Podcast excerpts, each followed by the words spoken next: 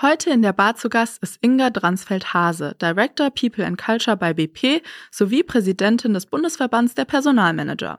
Sie hat uns erzählt, warum sie mit Blick auf die Arbeitsmarktentwicklung optimistisch ist, was es heißt, eine menschlichere Arbeitswelt zu schaffen und inwiefern Weiterbildung und Reskilling auf die Arbeitswelt einzahlen. Die Stepstone Snackbar.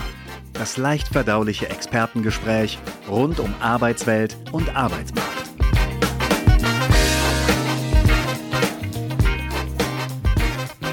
Herzlich willkommen zu einer neuen Folge Stepstone Snackbar. Wenn ich nach draußen schaue, herbstet es schon etwas und wir nehmen für uns zu einer ungewöhnlich frühen Zeit auf, aber eigentlich, Kim, ist uns das ja relativ egal, denn in unserem, in unserer Bar, in unserem Studio ist es gewohnt dunkel. Ich würde die frühe Stunde gerne mal nutzen, um noch kurz Danke zu sagen. Was hältst du davon? Danke sagen finde ich immer gut. Ne? Sehr gut. Und zwar möchte ich an dieser Stelle nochmal Danke sagen an Isabella Monschau und Franziska Eckhardt, ohne die ganz viele unserer Folgen nicht möglich wären. Franziska zum Beispiel recherchiert immer ganz besonders gründlich im Vorfeld unserer Folgen und deshalb weiß ich an dieser Stelle auch, dass mit uns an unserer Bar Deutschlands einflussreichste Personalerin sitzt. Sie ist Director People and Culture bei BP, eine echte Ruhrpottlerin, geboren in Recklinghausen, habe ich eben gehört. Die Juristin hat in meiner wunderbaren Heimatstadt Bielefeld studiert, gehört nicht zum Ruhrpott, aber nah dran. Und sie ist Präsidentin des Bundesverbands der Personalmanager. Ganz, ganz warmes, äh, herzliches Willkommen, Inga Dransfeld-Hase. Schön, dass du da bist. Ja, vielen Dank. Ich freue mich auch hier zu sein. Und welche Ruhm und Ehre und welche Bürde. Also insofern, da sprechen wir gleich nochmal drüber.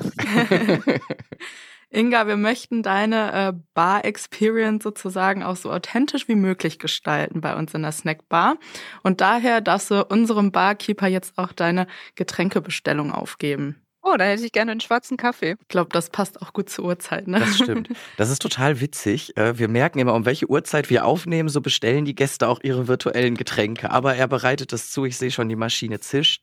Da können wir, glaube ich, loslegen und äh, vielleicht mal auch wenn der Sommer sich so langsam verabschiedet, nochmal zurückschauen auf den Sommer. Das würde ich ganz gern. Ich glaube, du hast es auch ähnlich gepostet, dass wir in diesem Sommer stundenlang an Flughäfen gewartet haben, vor geschlossenen Kitas standen, geschlossenen Schwimmbädern im Sommer und auch, ich, auch Tankstellen, habe ich gehört, sind wohl mal geschlossen geblieben. Ähm, und du hast gesagt, das finde ich ziemlich cool. Wenn wir es erleben, dann macht das was mit uns.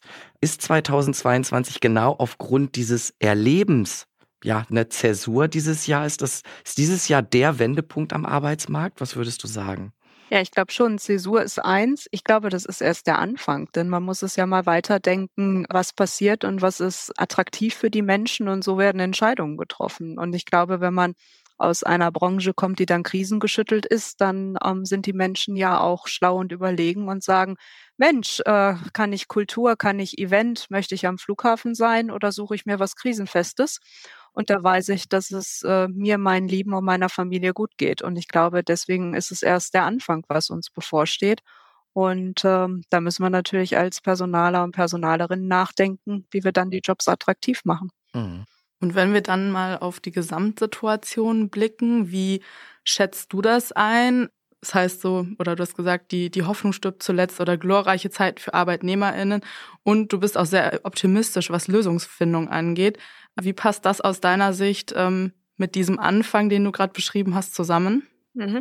Da bin ich äh, Optimist und das nicht nur vom Berufswegen, sondern ich glaube wirklich an die Veränderungskraft. Und ich denke, wenn etwas nicht verfügbar ist, dann gibt's immer tolle Lösungen drumherum. Und so, glaube ich, äh, muss man dann einfach schauen, sag mal, ich bin gereist in Ländern, da gab's immer ein Self-Check-In und viel schneller und viel organisierter. Also insofern frage ich mich, warum müssen wir da lange Schlange stehen und nachher muss da noch einer stehen.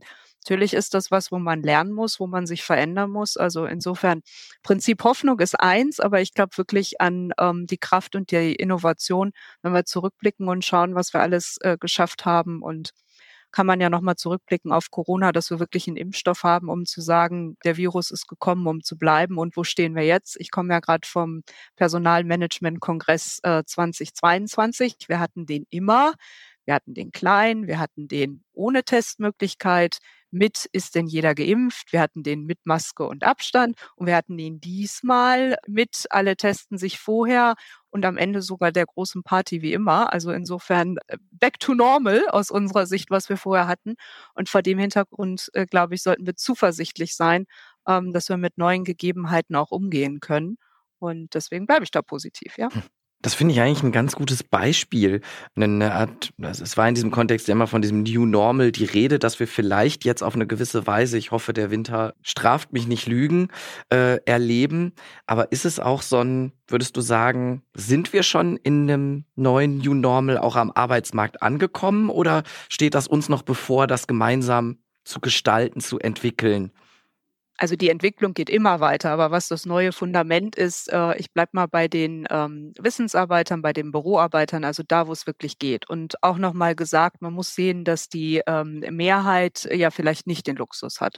Und da sind wir dann wieder im Krankenhaus oder wenn ich eine Straßenbahn fahre oder wenn ich äh, in einer Fabrik oder Raffinerie arbeite, da ist das ja gar nicht möglich oder nur in anderen Teilen möglich. Aber für die, wo es möglich ist, ich glaube, da sind wir angekommen und da gibt es Dinge, die ich sehe und die auch nicht mehr äh, sich verändern werden. Und das ist ja die Fragestellung, wie flexibel kann ich arbeiten? Also wie viele Tage sind es im Büro? Wie viele Tage sind es äh, zu Hause? Wie kann ich das ausgestalten und auch überhaupt die Artikel Artikulation, dass wir nochmal zurückschauen und sagen, Bewerber und Bewerberinnen, was, was wird denn gefragt, was ist wichtig? Und da haben sich die Gespräche ja einfach schon verändert, indem gefragt wird, was wird denn an der Stelle angeboten? Und ich würde sagen, zum guten Angebot in einem Büroumfeld, Kontext gehört dann auch, dass mehr äh, geboten wird. Und das sind die guten Dinge ähm, der Pandemie, ähm, dass wir in den neuen Arbeitswelten da ja eine Menge gelernt haben. Aber das Lernen ist nicht ausgestanden. Wenn wir zu großen Fragen kommen, ist ähm, Sense of Belonging. Warum bin ich denn überhaupt bei einem Arbeitgeber? Ich sage mal, mein Kaffee schmeckt zu Hause gleich. Ne? Ob ich den jetzt in der Snackbar natürlich total anders, aber ob ich den jetzt hier mit euch trinke oder mit jemand anders, dann schmeckt der gleich. Und dementsprechend muss ich ja schauen, was äh, verbindet mich. Wenn ich äh, Menschen sehr wenig sehe, dann muss ja die Begegnung als Luxusgut, sehr intensiv und nachhaltig, muss mich ja prägen. Was machen wir da an der Stelle? Und ich glaube, das ist der gestalterische Anspruch, wo wir sehr genau schauen müssen, ich muss meine Tage anders strukturieren. Was mache ich zu Hause? Was mache ich im Büro? Wie sind die Bürolandschaften? Und ich glaube, das sind Dinge, die dann zwischen diesem Ad-Hoc und Hau-Ruck, wir haben blaue Gruppen, rote Gruppen, wir müssen zahlungsfähig, die Payroll muss laufen, die Rechnungen müssen bezahlt werden. Wir sind im Krisenmodus. Wenn es jetzt dazu geht, bis 2030 werden wir so arbeiten. Wie machen wir das Beste daraus? Für die Mitarbeitenden, für die Unternehmen, für die Kunden und wie bringen wir das in einen Gesamtkompromiss, da ist reichlich Moderationsarbeit äh, äh, fällig, die wir dann zu gestalten haben, ja. Darf ich nochmal nachhaken? Ich glaube, also reichlich Arbeit ist, ist für Unternehmen, ist für PersonalerInnen, äh, liegt definitiv äh, vor uns allen. Ähm, wir haben dich jetzt schon ein paar Mal zitiert. Einmal will ich es noch machen. Auf der Zukunft mhm. Personal hast du gesagt, Fachkräftemangel war gestern. Jetzt erleben wir Arbeiterlosigkeit. Äh, da wir den Begriff ja auch benutzen, äh, freuen wir uns dann natürlich drüber und stimmen dir da auch absolut zu. Verbunden mit der Aussage, die du gerade getroffen hast. Ne? Du hast ja jetzt auch stark auf Kultur referenziert, dass wir, und da stimme ich dir absolut zu, dass wir da massiv neu rein investieren müssen, das auch viel ganzheitlicher denken müssen, weil wir es plötzlich auch auf örtliche Distanz denken müssen.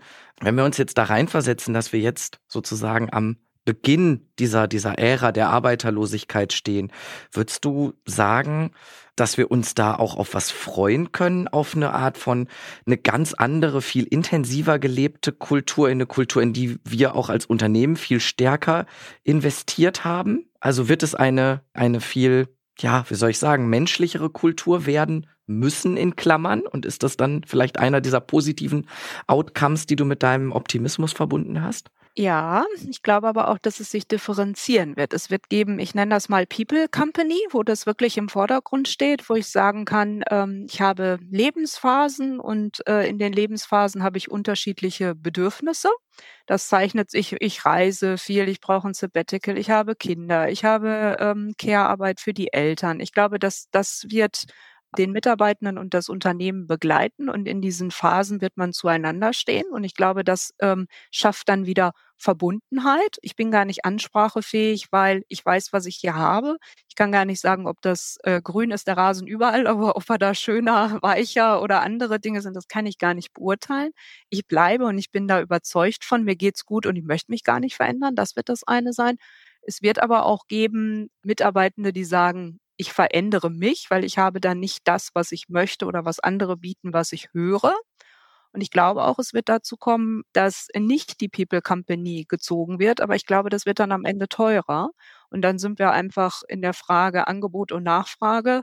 Und wenn ich dann vom Markt zukaufen muss, äh, dann wird das auch sein Preisschild haben, weil ich glaube, fein abgewogen wird, was ist das Angebot von Kultur, Wohlbefinden, wie fühle ich mich und wo möchte ich sein, versus zu, äh, nein, da ist vielleicht manches anders, aber ähm, ich habe noch äh, Zeit und Wechsel und möchte ausprobieren und möchte vielleicht auch habe persönliche Wünsche oder äh, habe den Exit geplant für, was weiß ich, wenn jemand das sehr früh in der Lebensphase machen will und dann Gehälter erzielen muss, dann kann das auch ein Antrieb sein. Aber ich glaube, so wird sich der Markt differenzieren im Angebot, wofür als USP Arbeitgeber stehen werden.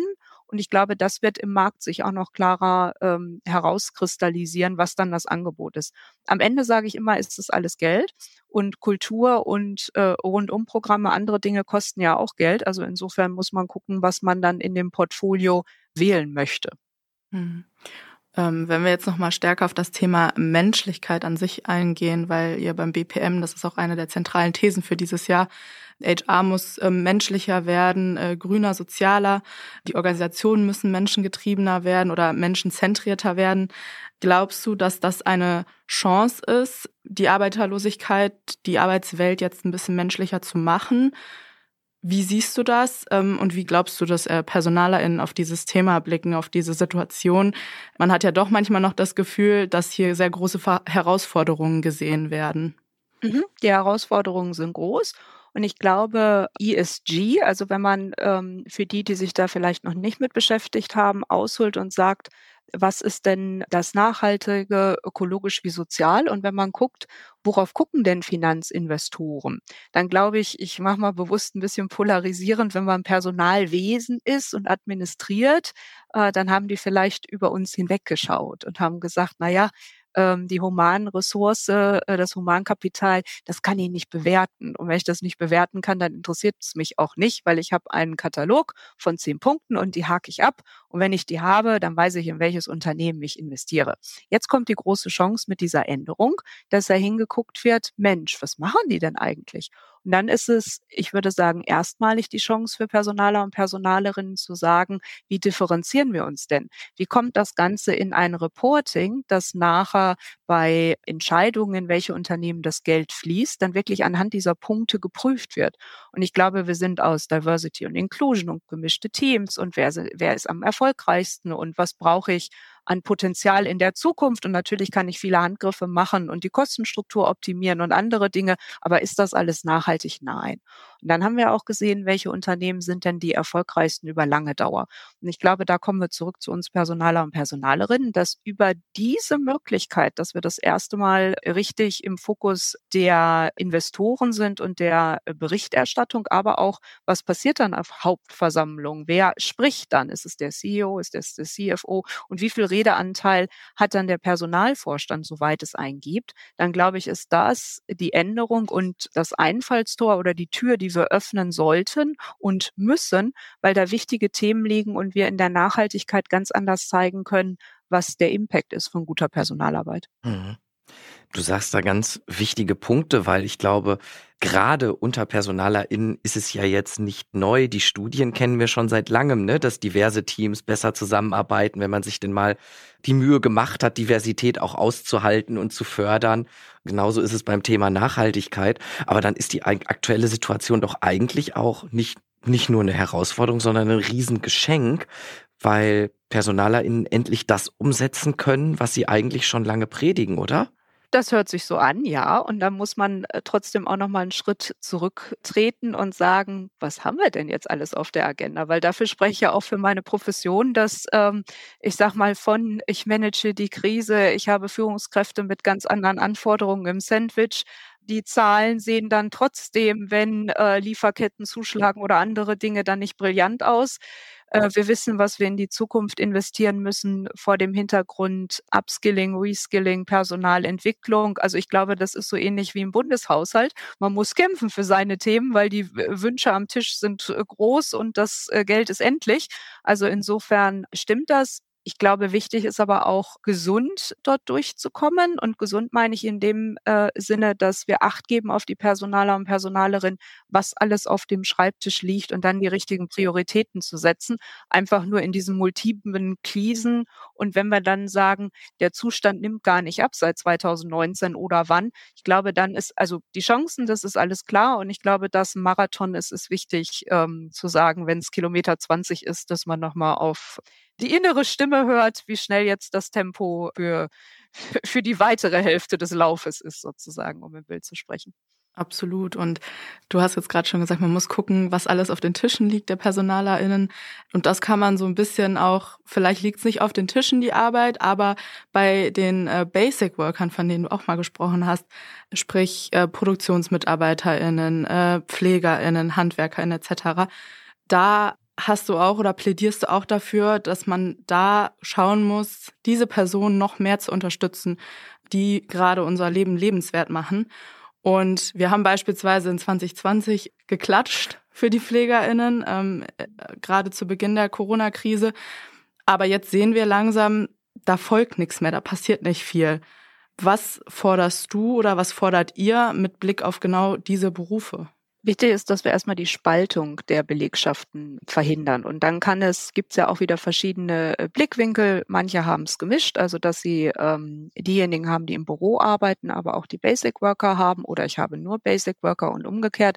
Wichtig von dem Spaltungsbegriff ist mir aber, dass man sieht, du hast das gerade so schön gesagt, äh, die machen das Leben lebenswert und sind ja essentiell und systemkritisch. Und um das zu honorieren, glaube ich, kommen wir am Ende nicht an der Entgeltfrage vorbei.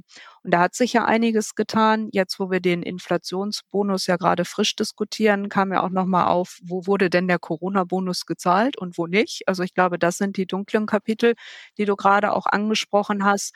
Mir ist wichtig, faire und gerechte Vergütung ist ja am Ende auch eine Frage der Gesellschaft, wie Berufsgruppen gesehen werden. Und das war aus meiner Sicht auch schon vor Corona so, dass man sich der Wertigkeit von Berufen, die vielleicht äh, Frauen dann bevorzugt ergriffen haben oder ergreifen. Ich mache mal Beispiel Krankenhaus, Kindergarten, andere Dinge, wo wir ja eine umgekehrte Quote bräuchten und sagen müssten, oh, wenn wir da sagen, wir wollen 50-50 Mann, Frau erreichen in der Kita, dann haben wir, glaube ich, auch noch einen langen Weg vor uns. Wenn wir das alles für uns sehen, haben wir da als Gesellschaft äh, weiterhin einen großen Anspruch. Und ich glaube, da muss es auch geregelt werden.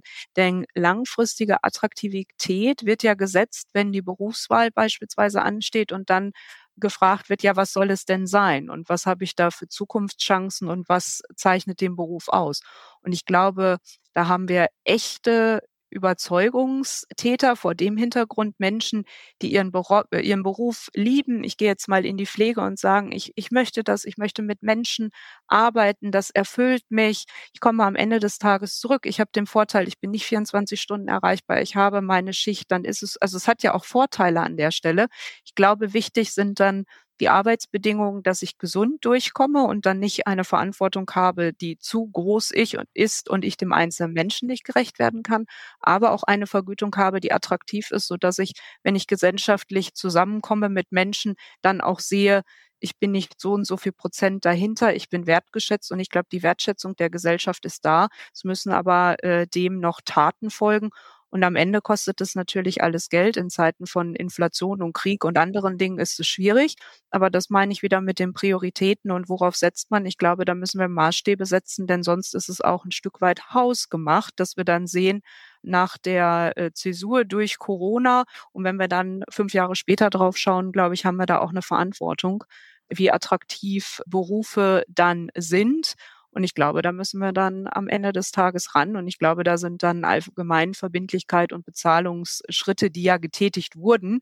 Und natürlich kommt dann auch immer das Feedback, wer kann sich's leisten, wie viele Jobs werden wegfallen. Ich glaube, ist das für diese Branchen schon wichtig, um einfach äh, die Berufe und die Expertise hier zu halten, weil sonst sind wir, glaube ich, schnell in der Fachkräfterekrutierung im Ausland, weil viele andere Optionen haben wir dann, glaube ich, nicht mehr. Oder den Pflegeroboter, den ich mal in Japan also gesehen oder von gehört habe, wo ich nicht beurteilen kann, wie gut der ist. Aber ich glaube, wenn wir jetzt so locker sprechen, ist, glaube ich, auch die Fragestellung für ähm, den durchschnittlichen Deutschen, der gepflegt wird, noch eine große Umstellung, wenn da ein Roboter käme, egal welchem Namen wir ihm geben. Mhm. Ich glaube, das ist menschlich ähm, noch etwas, äh, was vor uns liegt in den Veränderungsschritten, äh, die wir haben. Ja, total. Das kommt auch in unseren Studien, die wir fragen, auch immer wieder raus, dass die Tätigkeiten, die, sage ich mal, urmenschlich sind oder die von Menschen, Mensch zu Mensch ausgeführt werden, dass sich alle oder die deutliche Mehrheit dafür ausspricht, dass die auch von Menschen weiterhin ausgeführt werden sollen. Ja, da muss es natürlich, dann geht's eben um die Wertschätzung, äh, genau wie du gesagt hast. Du hast jetzt so viele spannende Themen angerissen. Ähm, jetzt muss ich mir überlegen, auf welches ich davon eigentlich abhebe. Bin ich auch mal gespannt. Ne? Dann gucke ich mal, ob ich dich überraschen kann. Du hast gesagt, ja, Geld ist, Geld ist ein Faktor und letztlich kostet natürlich alles Geld und wir müssen schauen, wo quasi die Investitionen getätigt werden. Was aber auch Wertschätzung angeht. Ich weiß gar nicht, ob das, ich denke mal, in der Pflege wird das auch so sein, aber zum Beispiel auch im Handwerk, in der Logistik. Und da haben wir letztens was herausgefunden, was eigentlich sollte uns auch, glaube ich, ein Stück weit betroffen machen, dass uns diese Erkenntnis überhaupt überrascht hat.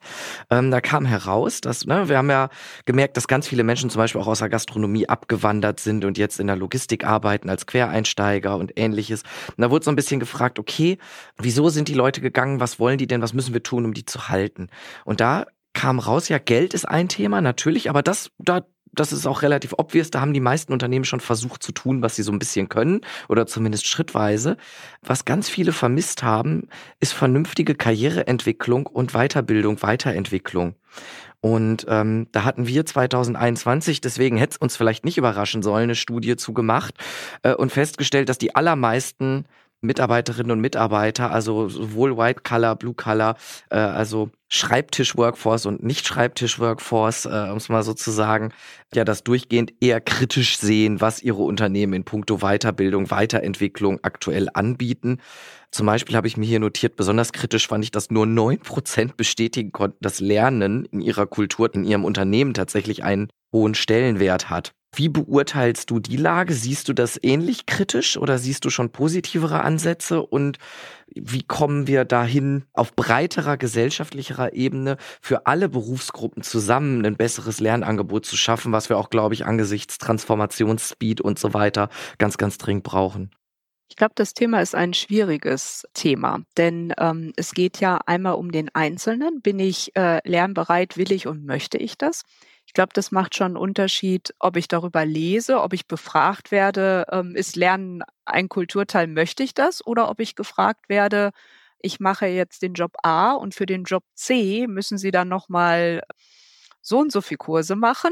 Ähm, on the job was lernen, das ist ja noch gut. Oder muss ich wirklich mit meinen äh, stolzen 43 Jahren irgendwo hingehen, wo ganz andere Menschen um mich rum sind, wo ich keine Ahnung habe, äh, um mich dann offenbare und das neu lerne. Ich übertreibe ein bisschen, ganz bewusst, um zu sagen, ich glaube, das feste ja. stereotype Bild ist im Moment noch Ausbildung, Schule, Studium, äh, ich befähige mich, dann arbeite ich über Dekaden und dann kommt die Rente.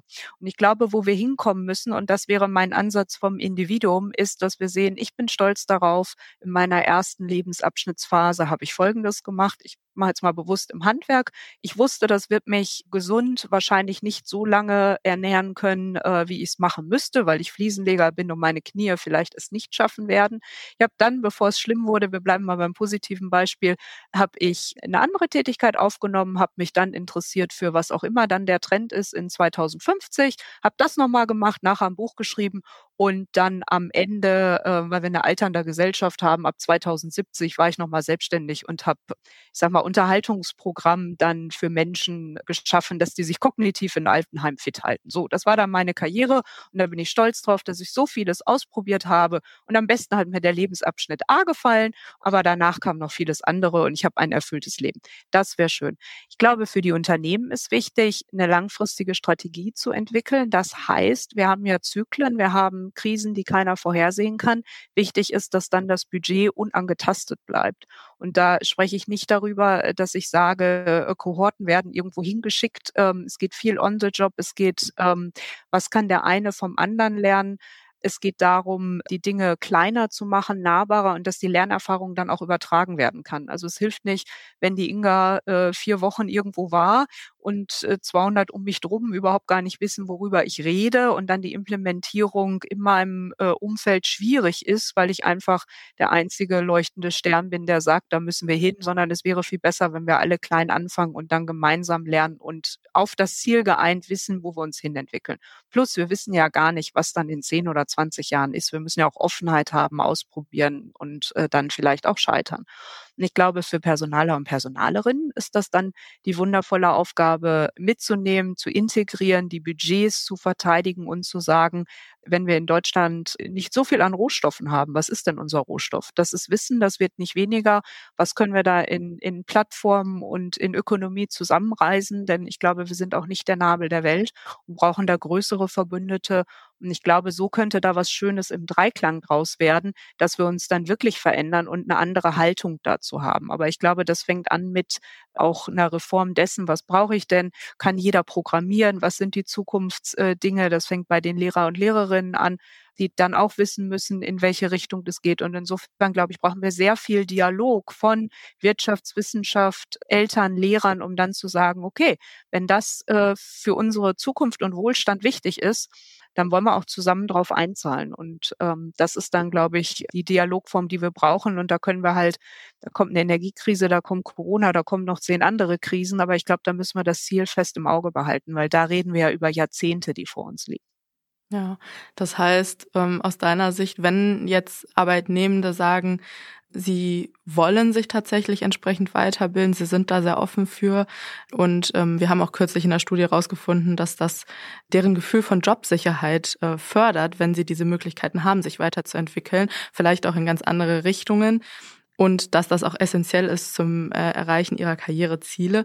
Würdest du dann sagen, so wie du das gerade beschrieben hast, das fördert dann auch entsprechend eine offenere und auch vor allem vielleicht kreativere Arbeitswelt, die wir ja dann brauchen für die Zukunft. Du hast gerade von den Zukunftsvisionen, von den Skills, die wir brauchen in der Zukunft gesprochen. Absolut wir steigen dann ein ganz klein. Also das ist, äh, ich habe ein YouTube-Video geschaut, ich habe woanders was aufgenommen, ich bringe das ein, ich lese etwas während meiner Arbeitszeit. Da gibt es ja viele Ängste und Sorgen. Ist das überhaupt gewünscht? Soll ich das tun? Ist das Arbeitszeit? Also das sind ja die Dinge, die wir diskutieren und die wertgeschätzt werden müssen, dass jemand sagt, guck mal, die äh, hat das gemacht und dafür lobe ich sie vor den anderen, damit die anderen das auch machen. Und man fühlt sich sicherer, man sagt, ich kann was einbringen. Das ist ja auch Empowerment, das ist ja genau das, äh, was wir möchten, um zu sagen, wunderbar, dass du nachdenkst, dass du Bescheid sagst. Und wiederum muss ich auch gucken, dass äh, meine ganz wilden Ideen sich vielleicht nicht immer umsetzen werden. Aber nichtsdestotrotz äh, durfte ich sie ja einbringen und habe gesehen, warum wir jetzt vielleicht das Projekt A machen und nicht mein Projekt D. Und ich glaube, das hilft auch für das Verständnis wieder und die Verbundenheit, dass man sagt, nee, wir haben es ja ausdiskutiert. Ich weiß, dass das, das Projekt A ist schon besser. Ähm, also helfe ich damit, damit wir schnell bei meinem Projekt D sind. Also so äh, ist, ist die Zukunft zu sehen und ich glaube, da müssen wir noch viele Köpfe öffnen, äh, bis wir das wirklich in den Belegschaften, wir haben ja gerade äh, gesprochen ähm, oder Tobias hat gesagt, wie ist denn das dann in Bereichen, ähm, die gerade sehr kämpfen und sind die wertgeschätzt oder erleben die das schon? Und wenn da der Kunde hat immer recht und meine internen Kunden, die mhm. Mitarbeitenden, die sagen, das ist nicht so, neun Prozent oder was der Wert mhm. war, dann ist da viel Luft nach oben. Ich glaube, dann geht es um Durchatmen, Nähe zeigen, hinfahren, zuhören und äh, dann langsam gestalten, was kann man denn machen. Und ich glaube, da auch als Appell, wir haben kein Budget, das können wir nicht, das ist dann keine Ausrede, sondern ich glaube, wichtig ist, man kann auch sehr kreativ sein, ohne große Budgets zu haben, Learning-Plattformen zu haben oder andere große Dinge, indem man sagt, was würde euch denn helfen und was kann vielleicht unsere IT euch denn beibringen, damit ihr hier mit Gerätschaften besser umgehen könnt? Oder wenn ihr euch gestresst fühlt, was, was können wir denn in Resilienz vielleicht erfahren? Oder was bietet eine Krankenkasse an? Wo können wir uns Hilfe holen? Ich glaube, wenn man, wenn man das möchte und zusammen möchte, dann glaube ich, wird jeder etwas äh, Gutes zaubern können. Da bin ich total bei dir. Ich glaube, also einfach kreativ sein und überlegen, was für Lösungen kann man auch kurzfristig implementieren. Äh, klassisch hands-on äh, ist zwar ein Buzzword, aber das dann mal wirklich umgesetzt ist hier genau das Richtige. Und was ich erlebe häufig ist auch, dass die, die Leute sind ja nicht doof und die Leute sind auch meistens gar nicht so undankbar. Wenn die merken, dass man sich Mühe gibt, dass der Arbeitgeber sich Mühe gibt und vielleicht auch transparent kommuniziert zu Grenzen und Möglichkeiten, aber schaut doch mal, im Rahmen unseres Möglichen machen wir Schritt XYZ und in zwei, drei Jahren können wir dann vielleicht wieder bei ABC anfangen. Ich glaube, dann wird das auch häufig gutiert. Wir haben noch super viele Themen auf unserem Zettel, aber ja, so ein bisschen die Zeit, der, der unser Barkeeper schaut schon so rüber, äh, der will natürlich seinen pünktlichen Feierabend haben. Äh, und naja, ne, das mit Barkeepern. Ja, ist wohlverdient, habe ich verstanden. Ist, ist richtig. Und das mit Barkeepern ist gerade schwierig. Das hatten wir auch schon diskutiert. Ne? Also den können wir uns nicht leisten zu verlieren. Ich würde trotzdem ein absolutes Personalkernthema noch einmal dich um eine vielleicht steile These bitten. Stichwort bewerben, Stichwort wie finden Menschen und Menschen, was es ja letztlich ist, aber wie finden Unternehmen und Mitarbeitende zusammen, wenn wir auf Bewerbungsprozesse schauen, auch wenn wir da natürlich als Plattform viel, viel unternehmen und versuchen, letztlich sind Einstellungsprozesse immer noch viel umständlicher als andere alltägliche Dinge, Online-Shopping, Aktientrading, sogar Partnersuche. Deine These, wenn wir sagen, jetzt mit den ganzen Entwicklungen vielleicht mal in acht Jahren gesprochen, hat sich da etwas fundamental verändert? Was wäre das, wenn du dich mal ein bisschen mit uns aus dem Fenster lehnen magst? Du hast gesagt, Aktientrading, ja, das geht einfach. Da geht es aber ja, ich, ich habe ein Unternehmenswert, ich verkaufe ihn, ich kriege dann das Geld in die Kasse, ich muss gucken, was die machen. Ich glaube, das ist eins, das ist mir zu weit weg äh, vom Mitarbeitenden. Online-Shopping das ist ja ganz viel Retour und zu viel Retour. Ich glaube, das ist mhm. ja auch das, was nicht nachhaltig ist, finde ich auch nicht gut, weil ich möchte nicht in einen Bereich kommen, wo ähm, viel Retour ist. Das wird, kommt mir kaum über die Lippe an der Stelle. Das wollen wir auch nicht. Da finde ich die Partnersuche noch am besten. Also im Sinne, da muss man sich gut prüfen, dass es dann nachher alles klappt. Und ich glaube, da wird es auch kompliziert, weil ähm, ich glaube, was ihr macht, was sich getan hat im Markt, ist, ist super und vom Match. Und irgendwann muss ich ja gucken, wo gehe ich hin, was ist die Kultur, wie passen wir zueinander? Und ich glaube, das ist das kompliziertere Ende. Oder wenn wir im Online-Shopping bleiben, das ist der letzte Kilometer äh, zur Haustür hin. Ist das wirklich das richtige Unternehmen? Aber ich sollte mich ja aus dem Fenster lehnen. Also da sage ich an der Stelle, ich glaube, es wird ausgeschrieben sehr klar mit, äh, wie lang ist der Prozess? Also wann bin ich da beschäftigt? Was ist wirklich transparent? Ich glaube, da steht drin, was ich verdienen werde und, und, und. Und dann können wir uns wirklich auf den ähm, letzten Kilometer in dem Bild äh, konzentrieren, nämlich auf den Perfect Perfect Match. Und dafür weiß ich schon, ist das People Company, was wollen die eigentlich von mir, wofür stehen die? Und ich glaube, das werdet ihr alles leisten in dem Prozess ähm, digital, dass das vorher klar ist, so dass man sich dann auf ähm, die Passung konzentrieren kann. Auf das Zwischenmenschliche. Ja, das sind doch gute Aussichten. Eine letzte Runde lässt uns der Barkeeper immer freundlicherweise. Möchtest du äh, zum Abschluss ganz offen äh, unseren Zuhörerinnen und Zuhörern noch etwas mit auf den Weg geben? Letzte Runde. Zuversicht und nicht äh, Hoffnung, sondern wirklich Zuversicht, dass wir gestalten können und vor dem, was vor uns liegt, und das ist wirklich äh, geprägt durch die Vergangenheit. Ich glaube, da kommt was Besseres und wir haben nur einen äh, Planeten und die Arbeitswelten dazwischen und wir kommen ja aus, ähm, äh, ich sag mal, äh, Deutschland, Europa und wie wir in der Welt aufgestellt sind. Da sollten wir zwischendurch auch mal dankbar sein, was wir alles an Errungenschaften haben und aus der Kraft uns weiterentwickeln. Denn ähm, was wir jetzt haben, ist nicht Gott gegeben und ich glaube, um den Wohlstand zu halten, da sollten wir uns alle anstrengen, aber im Positiven, denn ähm, da liegt viel Gutes vor uns in der Zukunft. Danke, danke dir. Wie sagt ein anderer bekannter deutschsprachiger Podcaster, danach kann nichts mehr kommen. Vielen lieben Dank, dass du bei uns warst, Inga. Es hat ganz viel Spaß gemacht. Ich habe einiges mitgenommen und gelernt. Ich hoffe, es hat dir auch Spaß gemacht. Danke dir. Ja, vielen lieben Dank und danke an den Barkeeper. er winkt. Dankeschön. Und schon wieder Sperrstunde in der Stepstone Snackbar. Wir freuen uns wie immer über ein kleines Trinkgeld in Form von Feedback, Anregungen und Themenvorschlägen unter podcast at stepstone.de oder überall da, wo es Podcasts gibt. Und für die After Hour zu unserem Podcast lautet die Empfehlung des Hauses www.stepstone.de slash podcast. Bis zum nächsten Mal in der Stepstone Snack Bar.